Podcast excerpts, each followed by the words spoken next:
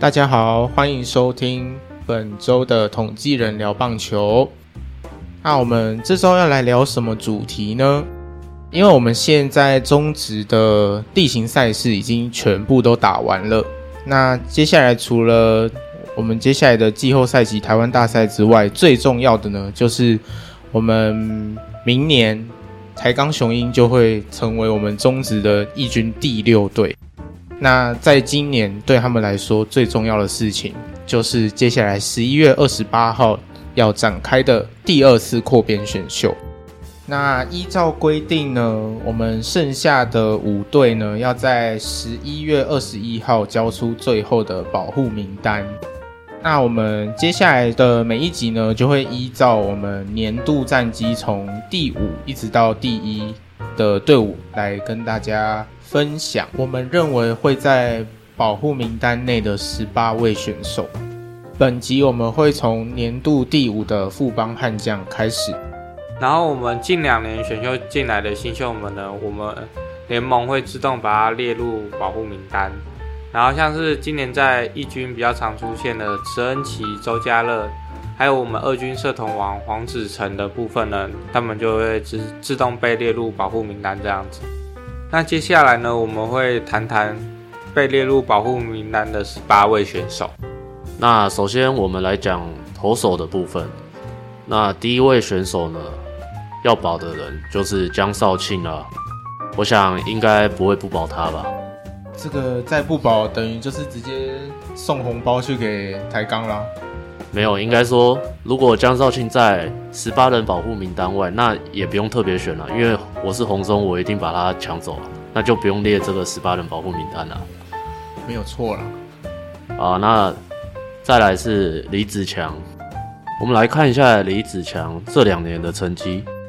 他去年出赛十四场，有三场先发，十一场后援，三十四局的投球防御率只有三点四八而已，每局被上垒率一点四一，我觉得这算不错的成绩，而且他也有不错的球速，所以我想富邦应该是会保他啦。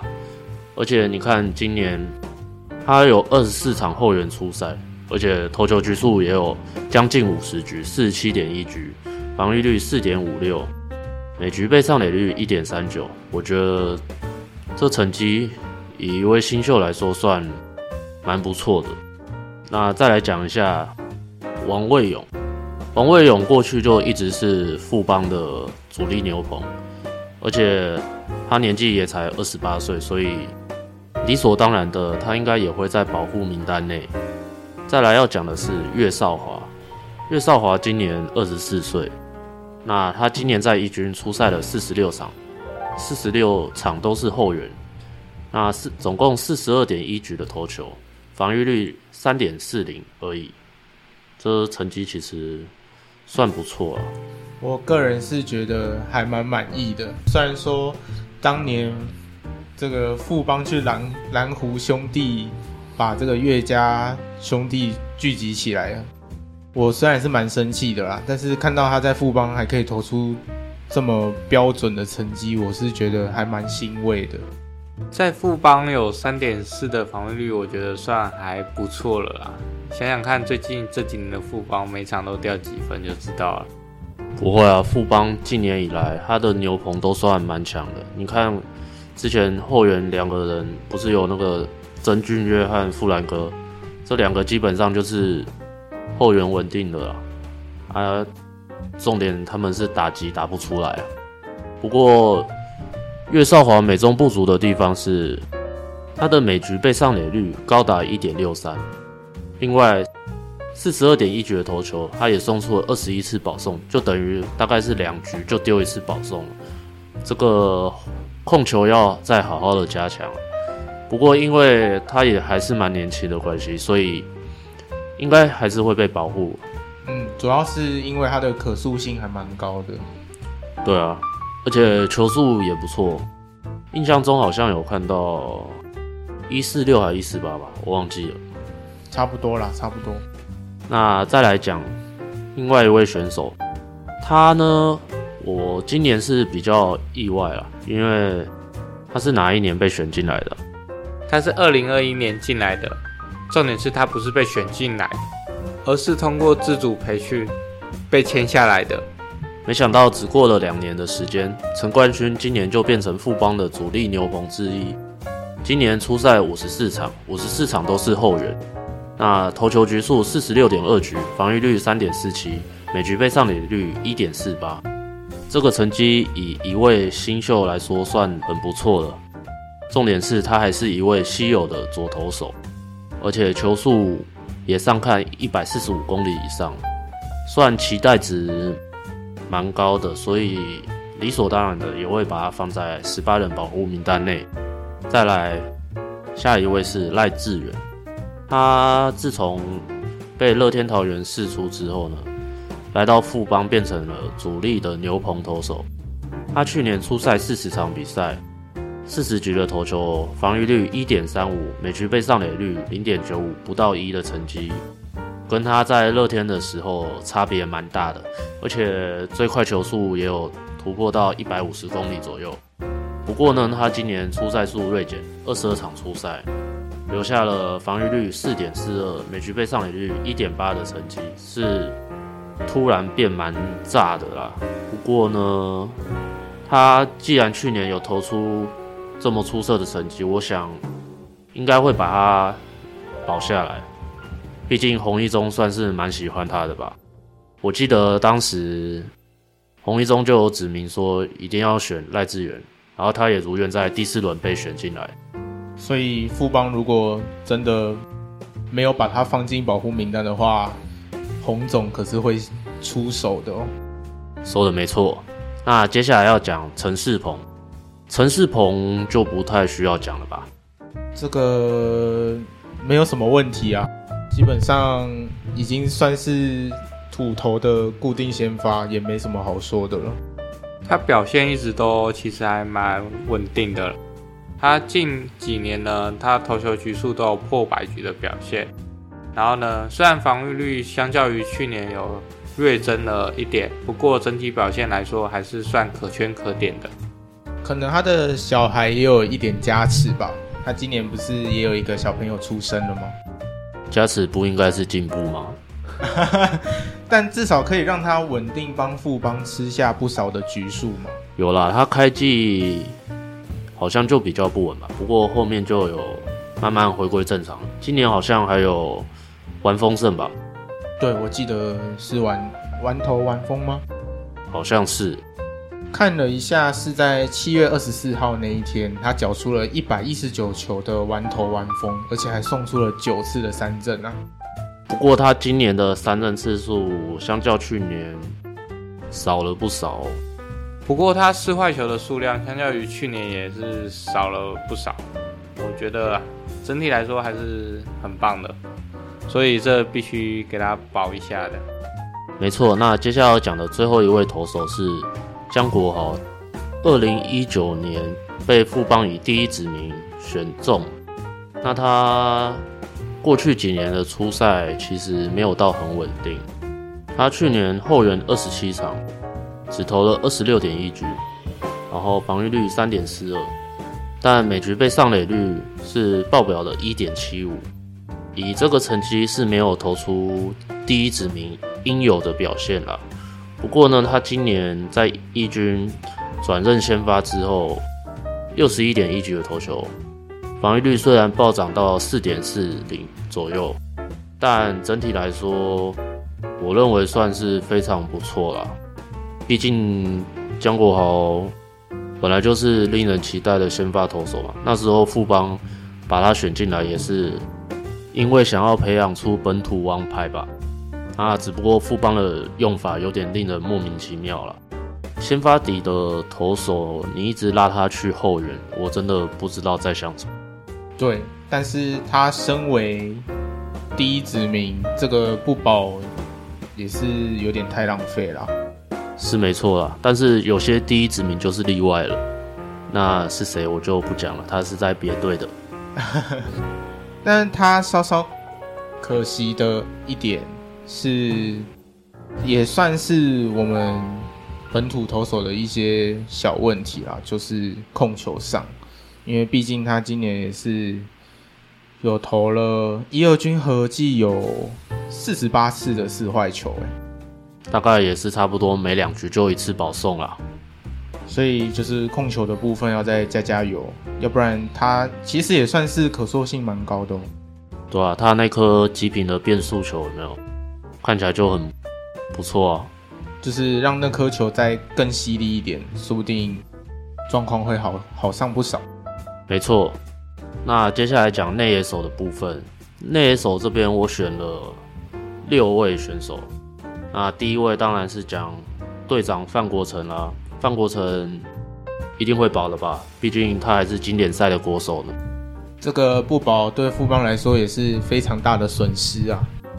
况且他今年表现的确有队长的风范，虽然安打数呢相较于去年有少了一点，不过呢他在关键时候。的安打其实也打得出来，然后今年打点相较于去年还是比较多的，然后主要的他的长打率跟上垒率其实跟去年都差不多，维持的还算不错。然后重点是他今年的全垒打呢也有十二支，相较于去年呢也多了三支，所以他今年整体的表现来说，我觉得是还算可以的。这就是富邦必须保他的价值所在啦。重点是都把该谈的那一位送去统一了，那他如果不保的话，还有谁来扛一垒呢？可是送到统一的那个，好像今年打的比富邦整队好像都还要好吧？所以他不谈的啊。那再来就是富邦的十年三垒，谁嘞？就是花贤啊，李宗贤。想要唱一下吗？那就算了。好啦，那李宗贤今年打出了生涯最佳的成绩，甚至一度和廖健富争夺打击王。只不过呢，后来被梁家龙超车。我觉得应该是受他去年的一些风评上，他自己也有所反省吧。因为毕竟他在去年的失误率的确是高了一些。不过我觉得应该是换了守备位置吧，他失误主要都来自于他手游级的时候，换三垒的时候失误相较于手游级来说少了蛮多的。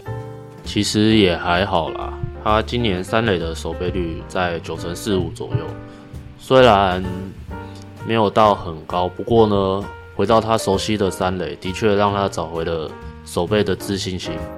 所以就是说，他该在哪边，你就要把他放在哪边，不要随便调动他的位置。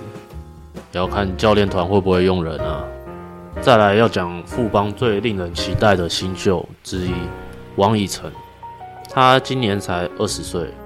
我对他的话是没什么印象啦，因为身为象迷的我，看富邦的场次实在是太少了。我自己也很少看富邦啊，但是呢。他首打席就用全垒打证明了自己是值得期待的。他今年整体数据虽然说不上太好，不过呢，以一位新秀来说，他攻击指数也有到零点七三一。以富邦的死尸打线来说，应该算非常有帮助吧？应该算是很有帮助啦。那下一位是新元旭。新元旭的话，他。算是一位内野工具人吧，他内野基本上都有守过，除了投手和捕手以外啊。那他去年我记得是扛起了主战三垒的部分，那打击率也有到了两成七五左右，而且攻击指数来到了零点六九五，算是不错。而且去年有四支全垒打的表现，那他今年成绩因为。李宗贤的崛起，所以今年就让出了主战三垒的位置，然后成绩也退步不少，打击率下探到了两成二八，蛮凄惨的。不过看富邦应该是对他蛮有期待感的啦。那下一位是棒棒糖王正堂，他的话也不用说吧，过去就是富邦的主战二垒手。好像从今年开始就开始客串外野了吧？但你确定要让他守外野吗？我觉得还是不要吧。你不要忘记他当年守外野的时候发生了什么事。你是说那个经典的漏球事件？就是让我们回到二零一七年的夏天，在我们台湾举办的四大运啊，当时的他是对上法国的那场比赛吗？没错。然后他竟然给我漏球，丢脸丢到国外啊！也不算丢到国外吧，因为我们自己都觉得蛮丢脸的。那时候我还在上课嘞。突然听到输了法国，我真的是蛮傻眼的。但也是因为他今年的成绩没有那么稳定了，虽然打击率相较去年退步不少，不过其他的各项数据跟去年比起来都差不多。那为了培养一些新秀，所以只好先把王振堂拉到外野喽。那接下来要讲的是叶子庭。他本来名字叫庄伟恩，讲真的，当初完全不知道叶子庭是谁。我也是到今天才知道，原来他之前是叫庄伟恩呢。我还真的不知道他改过名了。不过庄伟恩之前是有听说过。是啊，那因为王振堂有一阵子不是被拉到外野嘛，那叶子廷就扛起一阵子的二垒。原因在于他下半季的成绩非常出色，到今年赛季结束为止，初赛四十五场，打击率三成三六，是富邦少数打击率能突破三成的选手，而且 OPS 也有到了零点七八三，算今年令人意外的收获。那再来要谈到外野手，外野手这边我只保护了两位选手。第一位的话，大家应该蛮熟悉的啦。他在我们这一次的亚运也有去参赛哦。那就是我们的申浩伟啦。他今年呢出赛了九十九场，然后呢有击出十二发的全垒打。虽然打击率呢只有两成三，不过呢他的长打率也有到三成五。然后他的整体攻击指数呢有来到零点六八五，我觉得还是相当不错的，所以我会想把他保下来。虽然说他在亚运的表现没有到特别好，不过还是能期待他之后的表现。那另外一位要保的外援手呢，就是孔念恩啊。孔念恩讲真的，他今年的打击成绩蛮凄惨，打击率在两成出头，而且上垒率连三成都不到，落在零点二六二。不过呢，独具慧眼的锋总陈金锋还是把他选进了亚冠赛的名单，是让我蛮意外的啦。毕竟我自己的话，现在从他的打击成绩来说，看不到任何的期待值。那你怎么会把他留在保护名单呢？原因很简单啊，因为富邦今年初赛比较多的外野手呢，其实都是。从去年选进来的，像蔡家燕啊、周家乐啦，不然就是过去年纪比较大的林哲瑄或者高国林嘛，占了大多数的出赛场次。那因为富邦的外野手呢，普遍都有着长打能力不足的问题。那孔念恩目前是还没看出期待的长打能力啦，不过。毕竟他今年才二十岁嘛，所以是可以要期待富邦的养成吗？就是看在他现在年纪还轻，而且觉得富邦是应该要来一波换血了，所以留他应该是蛮有必要的。而且他也蛮有爱的，毕竟都进入了亚冠的名单嘛，所以就代表教练团一定有看中他嘛。所以啦，他就是会保啦。那接下来谈捕手的部分。捕手的话，我会保下姚冠伟和戴培峰。那选择姚冠伟的原因，是因为他今年上半季因为戴培峰表现不佳的成绩，有一度扛起了主战捕手。那那阵子他的表现也是非常令人惊艳的。虽然后面表现就有点不太好，不过呢，还是有保持着不错的上垒率。那到赛季结束为止，上垒率也有。三成四九的成绩，以一位捕手来说，算是可以接受的吧。那再来就是戴培峰，那他去年本来就是站稳了主战捕手的位置。富邦在二零一八年以第一指名选中他的时候，就是想要把他培养成那个谁的接班人，林坤生嘛。对啊，富邦好不容易把他养成了林坤生的接班人，那如果要再放走这位第一指名的捕手的话，那富邦的脑袋就是有点被狗啃。但是你是不是忘记他们旅外帮的称号啊？那这样捕手没有选张敬德的话，是不是有一点亏待他们了？张敬德哦，虽然是有在考虑啊，但是呢，毕竟他也是蛮痛的体质。那今年虽然出赛数看起来有比较多，不过呢，他今年也到三十岁了。那与其保他的话，我还不如选年轻的姚冠伟和戴培峰。虽然姚冠伟年纪比戴培峰大了一点，他今年二十七岁，但与其要选一个常常受伤的捕手，那我还不如选健康的。是没错啦，但最后这个十八人保护名单到底会有谁，还是要看一下我们的邱总会有什么样不同的思维。不过我们是不是好像忘了谁？诶、欸，好像是忘记讲一个曾俊岳，是不是？但讲真的，我觉得他今年应该是会旅外啦。那旅外的话，他就不会在这十八人保护名单里了。对对对，所以我们那个时候才会忘记把他归进来这个名单里面了。但假设如果他今年没有要旅外的话，那我自己可能会把孔念恩拿掉。嗯，我的话应该也会做出这个选择啦。不过我是觉得他应该旅外的机会很大啦，所以呃，尤其你看那个火腿的稻叶赌技已经来看过他很多次了，是没错，他好像也蛮喜欢台湾选手的。可是这样就变成火腿会一口气选走两个台湾的投手哎，反正都要回来一个啦，我是觉得没差啦。你确定他会回来吗？他到现在还没被释出，我是。有点担心哦。嗯，反正不管怎样，我是觉得郑俊岳有很大的机会会被抓过去了。没错啦。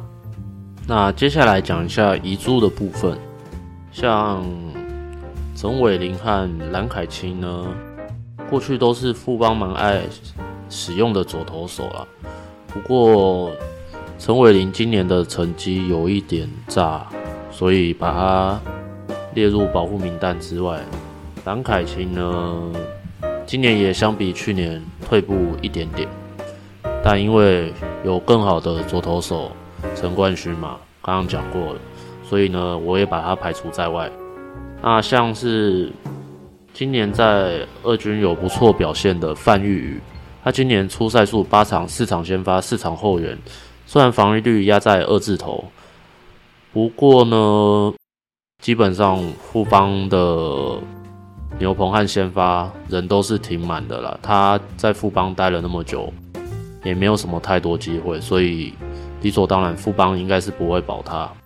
那再来就是陈真，陈真的话其实算是富邦蛮令人期待的外野手，毕竟他也有不错的长打能力。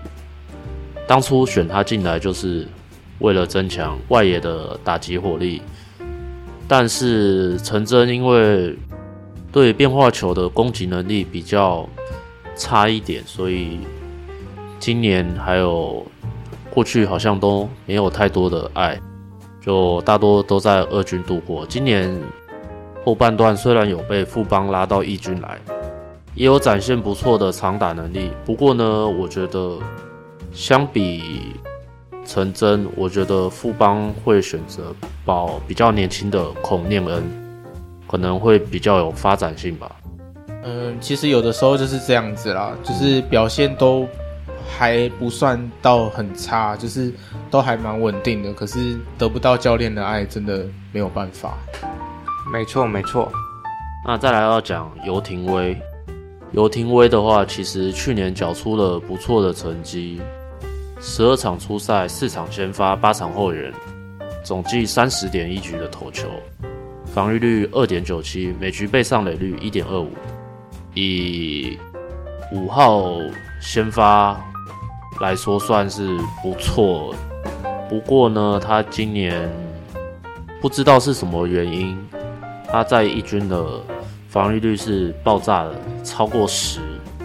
虽然四坏这部分没有到太多啦，哦，好了，也没有到很少，就大概也是两局就一次的保送，但他的每局被上垒率是破二的，嗯，就是蛮可惜的啦，就很明显可以看到他应该是有碰上什么瓶颈。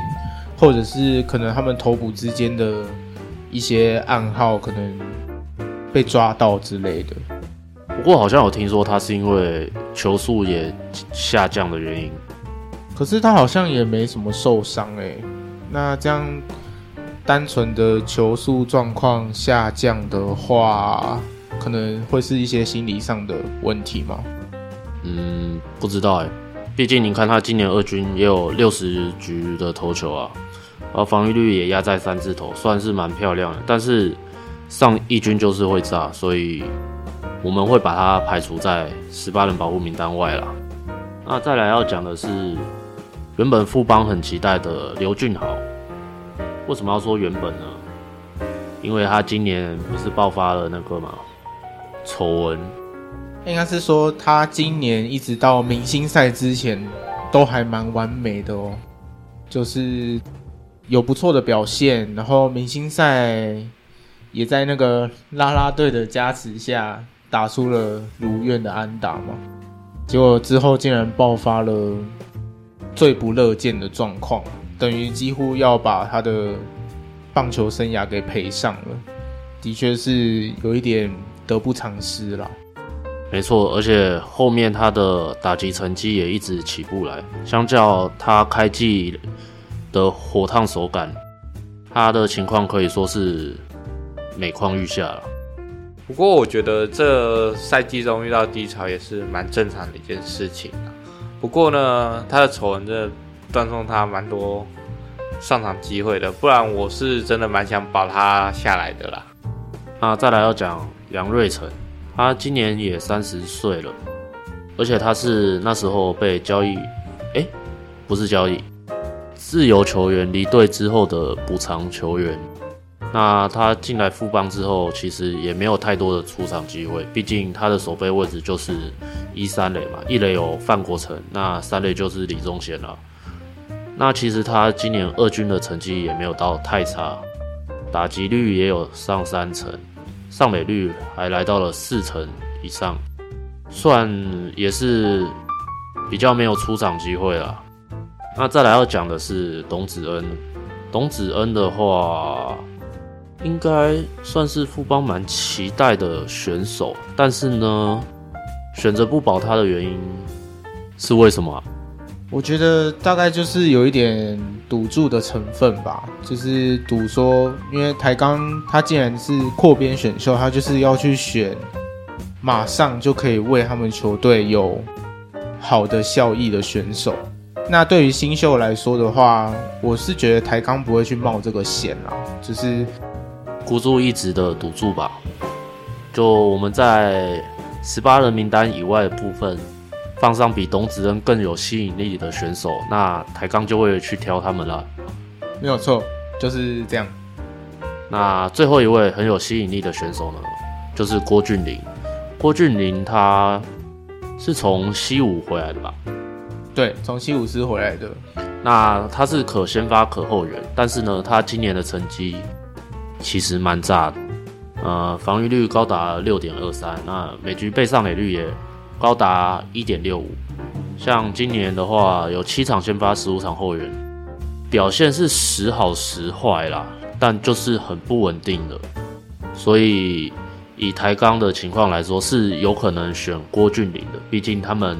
很缺先发投手，嗯，没错，而且再加上他他从西武回来的时候，应该是说他从某某一届的十二强之后，整个状况就好像不在线上，而且我个人是觉得他在投球的心态上就是改变蛮多的。就是你看他在日本投球的时候，看起来好像似乎都还蛮稳定的，可是回来台湾之后是似乎就是有那种很容易被外界干扰，就是没有办法好好专心投球的这种感觉。键盘教练太多是不是？可能也是因为他在的球队吧，毕竟他在的是富邦诶。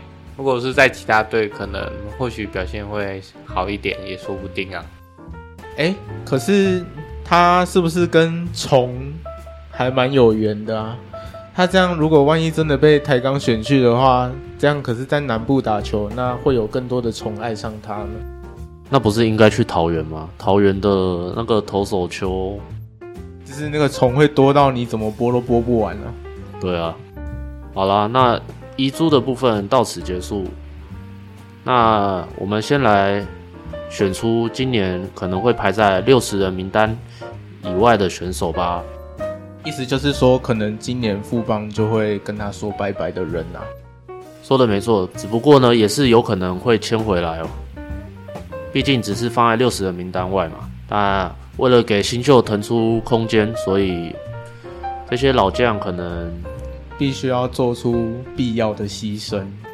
不过呢，其实也不一定，毕竟洪一中今年就跟乐天交易了好几个老将啊，所以呢，被试出的老将不要太灰心，将来也是有可能去台钢发展的，要投入洪总的怀抱啊！看看今年走的那一个就知道。投入别人怀抱，表现可能还会更好的。你是指哪一位嘞？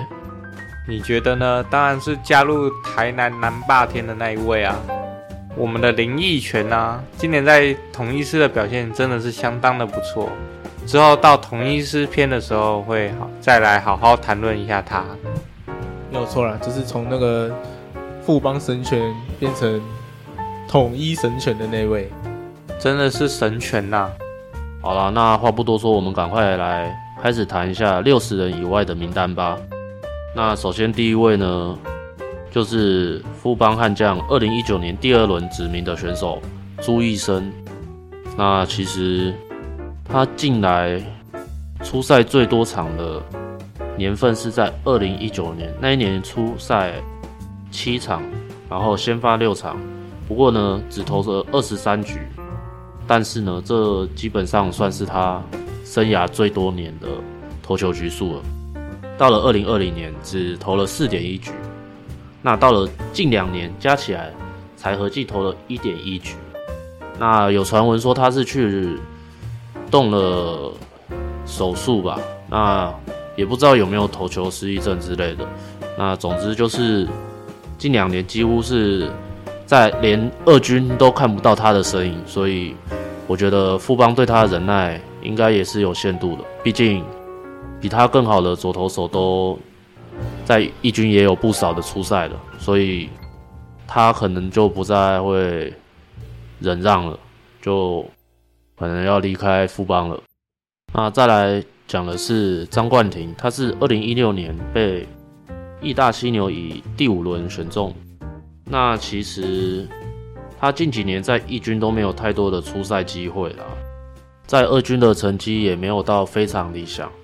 此外呢，他近几年上一军的成绩也没有到令人印象深刻。再加上他的守备位置又是外野手，我想以他这个成绩要继续留在职棒是有困难的。尽管他还是。蛮年轻的，才二十五岁而已。但富邦，你看去年就选了不少外野手进来，所以可能会把他释出。那再来要说的是余生旭，他是富邦二零一五年第四轮，哦不对，是义大犀牛在二零一五年以第四轮指名他。那其实他的成绩，老实说，在富邦能存活那么久是蛮意外的啦，大概就是因为他的身份是工具人吧。他的成绩一直都在平均水准以下。另外，因为他曾经守过的位置都被富邦近几年选进来的新秀占走了，所以他的出赛空间也越来越少。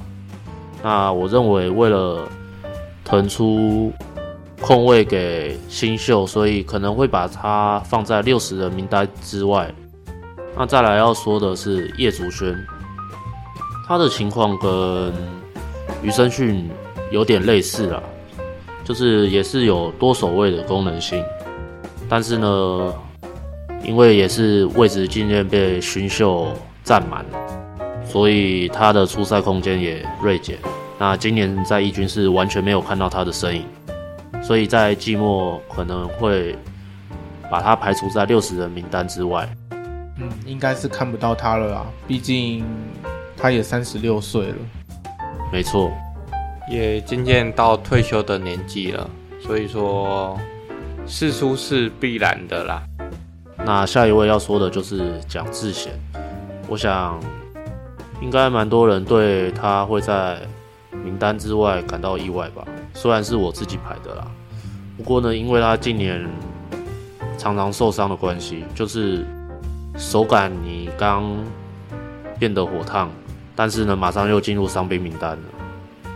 那这样子也没办法调整手感啊。虽然他的怪力还是在啦，不过他今年也到了三十五岁。就是我自己对他的印象啦，就是从当年兄弟的五虎将事件之后，我就觉得他后来到富邦去之后，真的就是一直起起落落，起起落落，就是没有一个比较稳定的成绩。就是因为身体的伤病史太丰富啊，那这样也是没办法了。但就是要看说，富邦将他释出之后，不在六十人名单以内的话，有没有机会把他再签回来，或者是说，可能也是让他有新的发展的机会了。但如果我是洪总的话，他如果在六十人名单之外，我应该会把他签下来哦。毕竟他还是有期待的长打能力，而且台钢的长打能力是比较缺乏的。啊，那最后一位呢？我要讲的是会令所有人都蛮意外的选手哦。那是谁呢？就是原本穿着红色乐天衣服的阿兵林泽斌。没错，其实大家应该会蛮意外，我把他放在可能会试出的名单吧。但是呢，其实。看得出来，他近两年在富邦一军的出赛数，都就是跟前面余生旭和张冠廷一样，被新秀占满。那跟乐天交易林哲斌，老实讲，其实他也没有多太多的出赛机会了，仍然在二军游荡。像今年虽然在二军也有不错的表现，出赛三十三场，打击率三成零九。那上垒率也有高达四成的表现，OPS 也来到了零点八。但讲真的，富邦现在的方针就是积极培养新秀，所以我觉得林哲斌很有可能会被排除在六十人名单之外。那节目即将告一个段落，我们就从各自心中挑出一位可能会被台钢选走的选手吧。啊、呃，如果是我的话，我应该会选。郭俊麟吧，虽然说他最近今的成绩不是太理想，不过我相信他能借由在日本西武师的经验，能帮助到球队的投手阵容，然后或许到不同的球队会有不一样的表现，也说不定。我的话嘛，其实是我是两个人在选哦，一个就是郭俊麟，然后另外一个的话是张敬德。